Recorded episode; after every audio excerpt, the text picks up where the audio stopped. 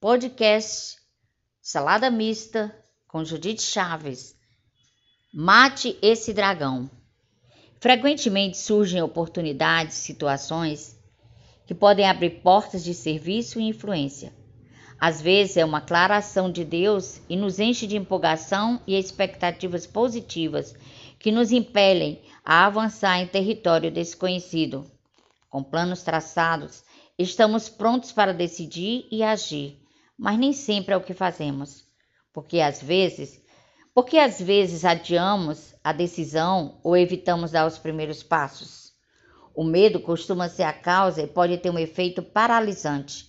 Pensando bem, às vezes tenho medo de falhar, de errar, de que algo dê muito trabalho e do que vai me custar em termos de sacrifício.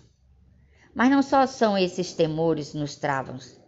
Dar o próximo passo pode envolver pedir algo a alguém, como por exemplo conselhos, ajuda financeira ou permissão. Nesses casos, o receio da rejeição vem à tona e pode nos travar. O que fazer a esse respeito? A palavra de Deus diz: no amor não há medo. Pelo contrário, o perfeito amor expulsa o medo, porque o medo supõe castigo. Aquele que teme não está aperfeiçoado no amor. Acreditar na bondade de Deus, que Ele nos guia e quer nos abençoar, nos coloca no caminho da superação do medo. Mas essa vitória não pode ocorrer apenas em nossos pensamentos. Não é apenas uma questão filosófica ou espiritual.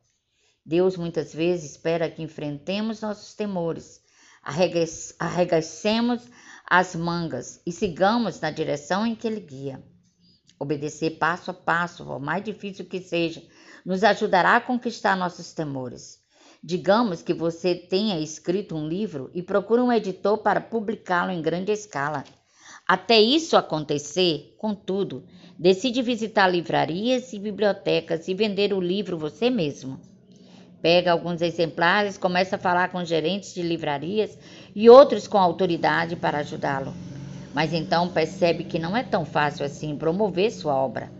Na verdade, é tão difícil que você não consegue convencer ninguém e começa a pensar em desistir da ideia.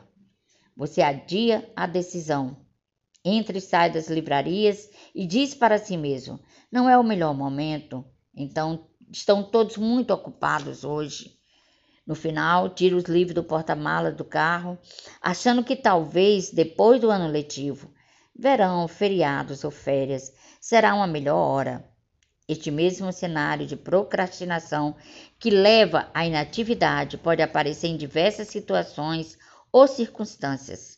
Outros exemplos seriam pedir um aumento de salário, buscar uma bolsa de estudos para a faculdade, convidar alguém para sair ou levar uma relação amorosa para o próximo nível, etc. Se temos um sonho, ficar esperando não nos ajudará a concretizá-lo. Dizer para nós mesmos que amanhã será melhor por causa disto ou daquilo geralmente é uma desculpa. Por causa do medo, em vez de tentarmos realizar o sonho, convencemos-nos a desistir e criamos uma narrativa para justificar nossa falta de ação temos de dar o primeiro passo. Muitas vezes, quanto mais esperamos, mais nervosos ficamos. Acostumados com as circunstâncias, achamos difícil mudar e ficamos com medo, pois temos de sair da nossa zona de conforto. Crescimento e desenvolvimento exigem desconforto.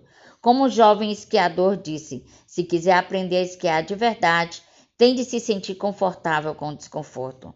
Um aspecto importante para sair da zona de conforto é começar a fazer algo, mesmo que não se sinta preparado. Se esperar até se sentir pronto, bem, sabemos no que isso vai dar: procrastinação, distração, perfeccionismo e, infelizmente, inércia. Sendo realista, você talvez nunca se sinta preparado. Por isso, se conseguirmos reunir coragem suficiente para começar, mesmo sem nos sentirmos prontos, já estaremos na dianteira. Quanto mais cedo avançarmos e suportarmos os primeiros momentos desagradáveis, mais rápido passaremos da fase de medo. Começaremos a desfrutar a experiência e alcançaremos o êxito. O ciclo é previsível. Decida o que vai fazer. Tenha confiança quanto à bênção de Deus no assunto. Trace um plano, assuma o compromisso de realizar o plano. Comece, faça uma vez, faça mais uma vez e melhore com o tempo. Ao se ver diante de um desafio, pergunte-se qual a pior coisa que poderia acontecer. Responda a essa pergunta. Responder a essa pergunta e avaliar sua capacidade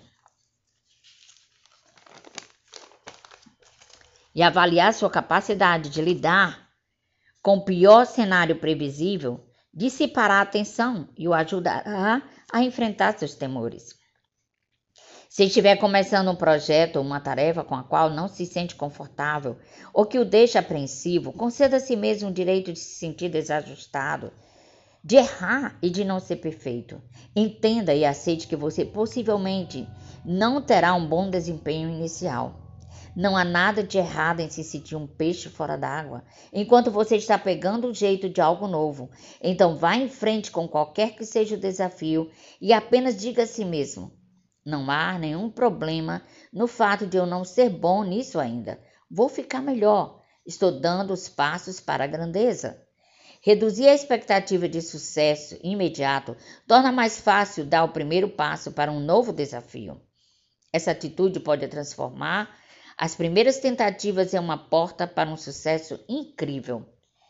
Esta é uma história verídica contada por Rory Vaden, com a qual todos podemos nos identificar.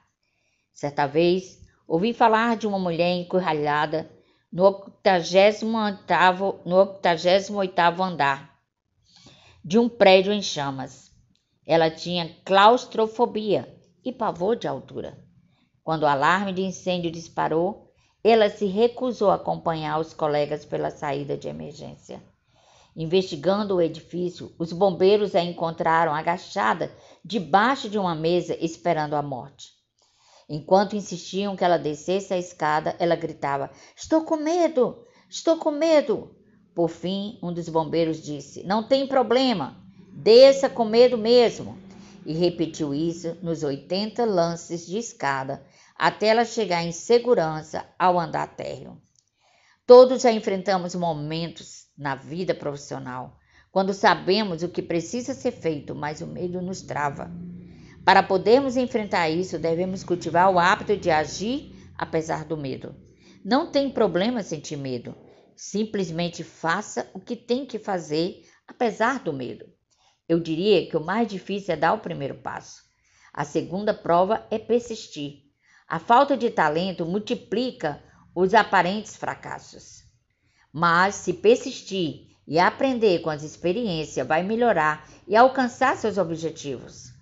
Um novo desafio pode nos deixar pouco à vontade e até com medo, mas o enfrentamento dos temores e a persistência inevitavelmente tomarão a tarefa, tornarão a tarefa mais fácil e nos tornaremos mais capazes. E isso é vencer os temores.